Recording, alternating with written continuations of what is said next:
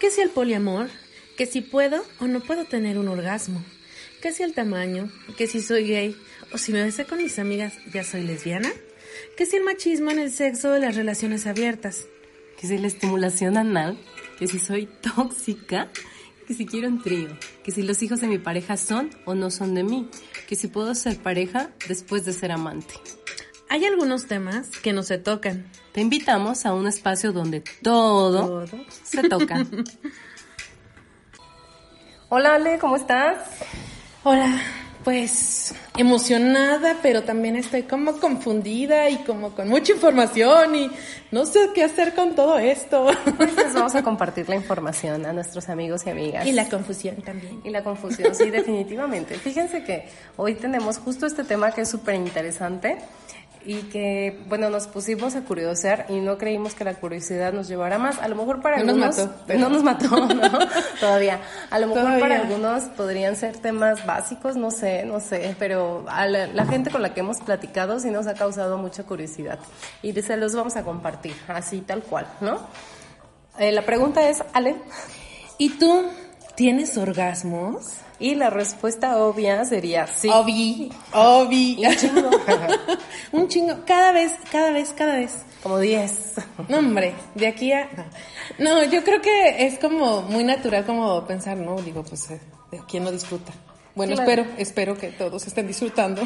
Sí, sería muy obvio que todos, ¿no? Pero bueno, es que llegamos a ver a un programa en YouTube que después les vamos a recomendar y en ese programa decía que el 80% de la población descarga pero no tiene orgasmos. Entonces esto nos causó muchísima curiosidad. ¿Qué? Ajá, ¿Qué? como que dijimos, ¿cómo el 80% de la población? Y, y así como les hice yo la pregunta, así yo también. ¿Qué? ¿Y tengo orgasmos o no? Ajá. Entonces, bueno, pues nos lo fuimos preguntando, ¿no? Junto con esta persona que lo iba cuestionando y nosotras quisimos em, llevarlo justo hacia las mujeres. ¿Por qué? Porque hemos también en estos días como quitado la idea de que los hombres se la pasan muy bien. O sea, nos hemos dado cuenta que no, que efectivamente no es que el hombre sienta maravillas y nosotras súper insatisfechas y demás. O sea, que esta estimulación que se hace en un coito, ¿no? Que es lo que nos enseñó el porno y demás, no es totalmente satisfactoria para ellos y que muchas veces puede ser simplemente una descarga y no precisamente. Y claro, o sea, se puede sentir rico, Ajá, claro. pero no es un orgasmo y no es una conexión y muchas cosas no ocurren. A, a mí algo que me trastornó, así como de, oh, no manches, eh, fue justamente la, la definición de orgasmo, ¿no? Porque aunque parecería como tan obvio, tan simple, eh, cuando conoces esta parte que escuchas descarga, como ahorita lo mencionas, y el entender que el orgasmo es como la, como la, ¿cómo se dice?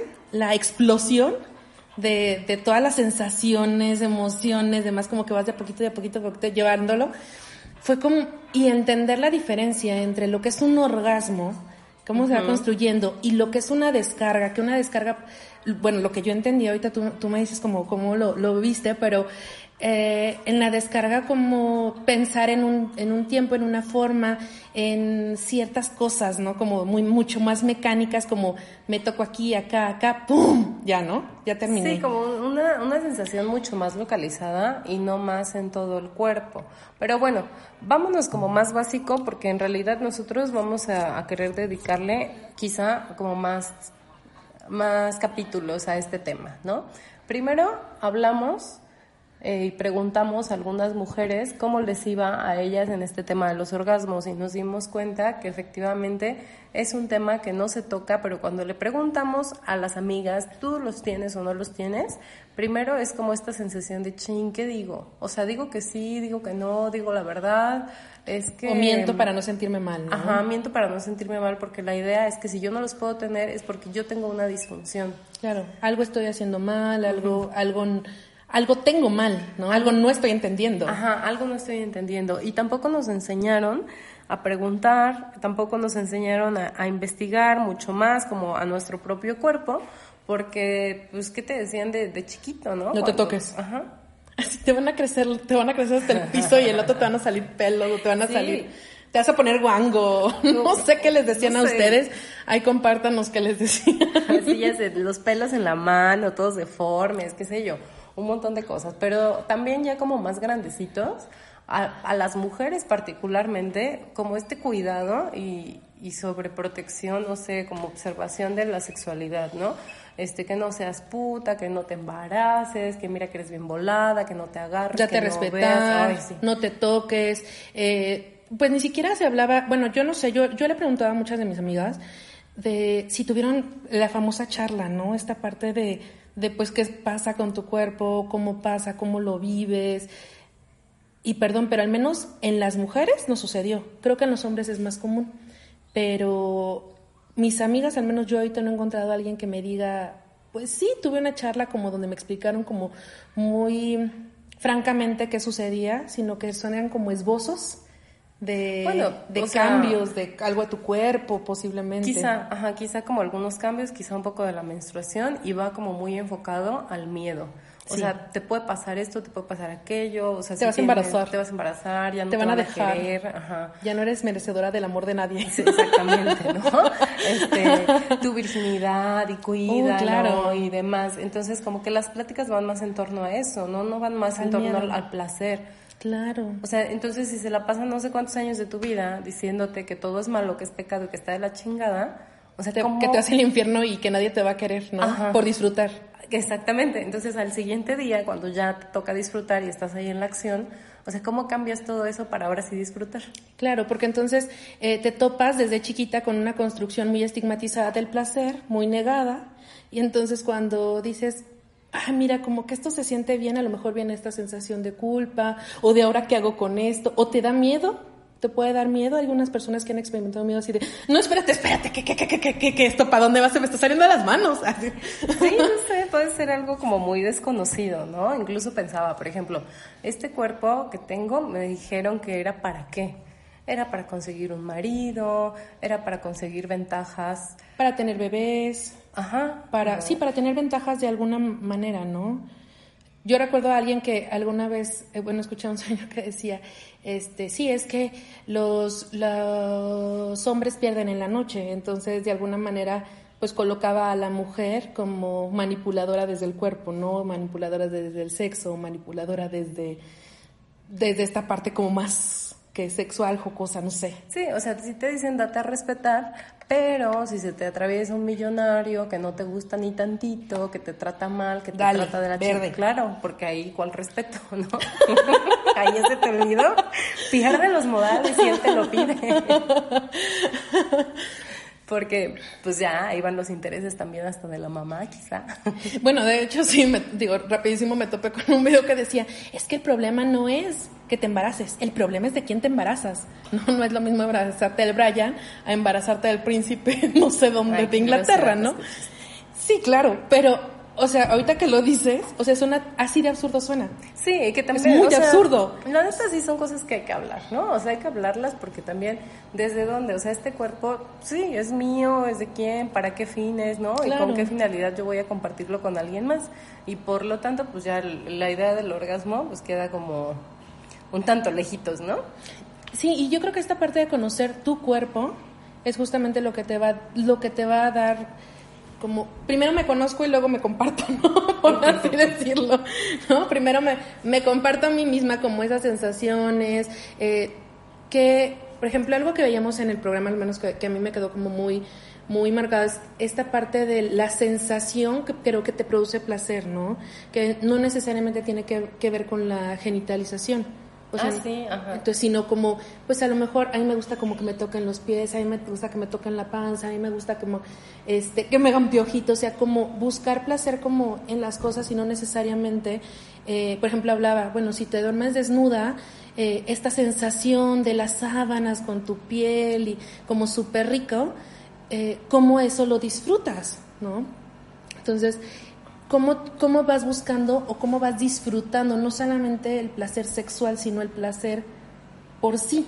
Sí, como el placer en la vida, ¿no? El, el, el no estarte culpabilizando también por cada cosa linda que sientes. Entonces, pues sí, las mujeres tenemos estas sensaciones de culpa un montón y si se refiere al propio cuerpo, creo que tampoco este, se nos ha invitado a que nosotras conozcamos nuestro cuerpo, que nos podamos sentir como una autoridad sobre nuestro propio cuerpo, porque pasas de ser la niña de, o sea, de papá y mamá o propiedad de, y después pasas a ser propiedad de un hombre, ¿no? Y entonces este hombre, y eso está fatal, porque este hombre mágicamente tendría que saber qué te gusta.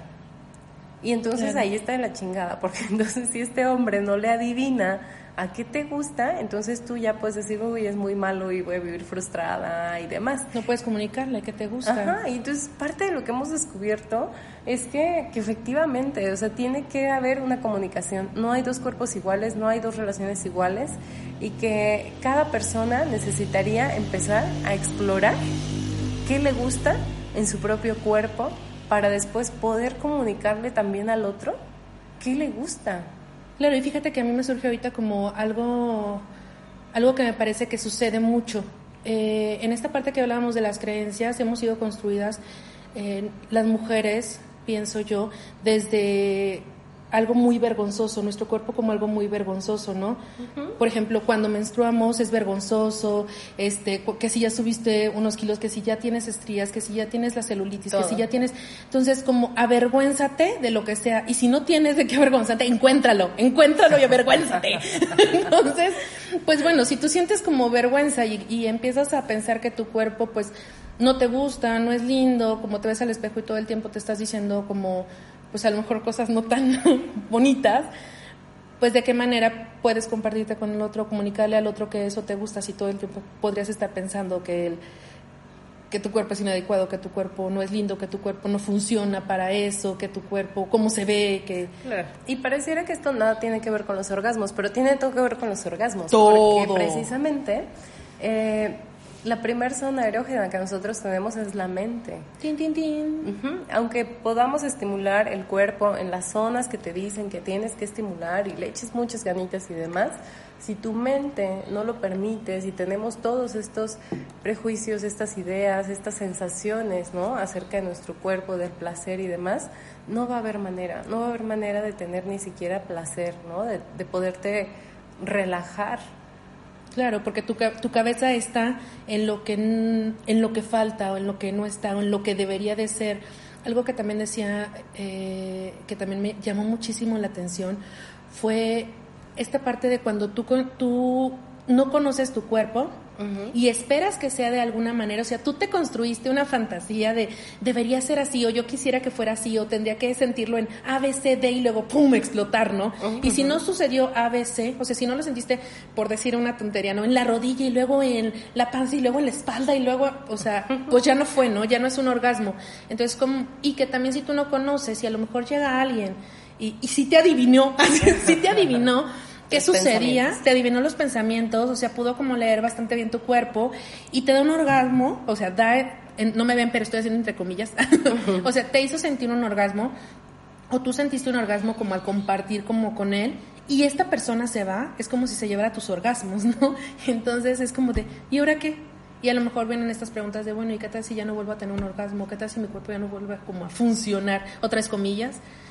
Pero todo tiene que ver como con el propio cuerpo, no con la propia mente. Sí, y creo que ese es el punto al que llegamos una y otra vez. Fíjense, que al final de cuentas, aunque nosotros pudiéramos tener una relación sexual con alguien más, la responsabilidad es nuestra y quien le tiene que chambear a construir el placer, a construir una relación distinta con el propio cuerpo, somos nosotras mismas.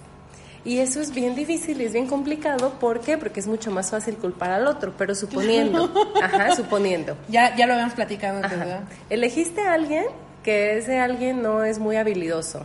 Pero estando ahí tú no le dices, oye, esto no me agrada o preferiría esto otro, pues al final de cuentas es tu responsabilidad, porque pues tú no estás hablando lo que te gusta o no te gusta.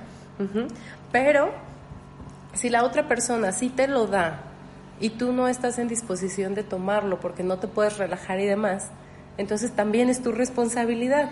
Entonces puedes quedar insatisfecha mm, por el otro porque no te dio y tú no le pediste. Y tú no te das. Ajá. O porque tú no lo puedes. sonó, sonó así como date a ti mismo, pero sí. Sí, o sea, vamos a llegar de todas formas al mismo punto. O sea, la responsabilidad es mía. Es propia. Y habría que empezar a explorar, a informarnos, a preguntar mucho. Y sobre todo, por ejemplo, esta parte de informar, ponte a leer, así como nosotros nos metimos de curiosas, la verdad es que hay cosas que puedes hacer. Es más, yo me puse a pensar, la misma respiración pues genera placer, ¿no? Claro. Porque es como sientes y así, me lo estoy haciendo es como de... Ah. Ay, sí, súper rico. No, o sea, cuando, cuando te estiras, por ejemplo, ahorita Tiana se está estirando, no la ven, pero esa parte de estirarse en cualquier momento, díganme, ¿quién no siente rico de estirarse? Entonces, contactar con el placer para poder como llegar también a esta parte de placer sexual, porque es, una, es un tipo de placer, no necesariamente como el único, ¿no? Y cómo vas construyendo desde ti, o sea, esta responsabilidad que tienes de ir construyendo con con permitirte darte permiso de ir disfrutando las cosas que te da la vida. pero, pero aunque sean pequeñas, ¿no? Si estás comiendo algo, si estás respirando, si te estás estirando, si estás practicando algo nuevo, si estás aprendiendo algo nuevo, si, no sé, ya te estás tocando, si estás como también tocando como tu piel, tus piernas, o sea, ver dónde sientes como más rico. O sea, Sí, sí, sí, sí. y bueno, eso va todo como englobado en, nuestra mente, que sería lo primero que habría que trabajar. Y ya después podríamos pasar al cuerpo, al conocimiento, que por supuesto nos va a ayudar, ¿no? De, de las zonas erógenas. Y sí, hay mucha información de las zonas erógenas, que si le pruebas aquí, que si le pruebas allá, podría ser, este, incluso, ¿no? Pareciera como que a lo largo de la historia se ha categorizado cuáles orgasmos serían buenos y cuáles serían malos, ¿no? Y ni al caso, o sea, no podemos, no, sería desmitificar, ¿no? Porque a lo mejor algo que eh, yo disfruto muchísimo, pues a lo mejor tienen no y a lo mejor seguramente ustedes lo disfrutarán diferente, ¿no? No nada podrá ser de la misma manera. Sí, entonces bueno, ya tendremos otro otro capítulo donde hablaremos como de cosas más específicas, quizá de zonas erógenas o algo así. Por lo pronto, pues la idea es poder compartir esto, ¿no? Ya subiremos también algunos videos, algo complementario, pero que podamos volver, volver a esta responsabilidad propia para que podamos compartirnos desde otro lugar y desde otro lado. Poder decir, este cuerpo, de verdad, yo para qué lo quiero compartir. Y bueno, Tiana, pues se nos acabó el tiempo. Este quisiéramos compartirles todo lo, todos los cuestionamientos que nos hicimos, todas las cosas que preguntamos, con todas las conclusiones a las que llegamos pero creo que pues todavía no nos da, pero tenemos pues más capítulos, sabrán más de nosotros. Lo que sí les puedo decir es que fue muy divertido, fue bastante lindo el poder movilizar todo este tema y creemos que nos va a llevar a cosas lindas y placenteras. Pues bueno, entonces te invitamos a que nos acompañes en el siguiente. Recuerda que nosotros somos Pen Lounge. Nosotros ponemos la pregunta. Cotorreamos. Y tú encuentras tus propias respuestas. Hasta luego.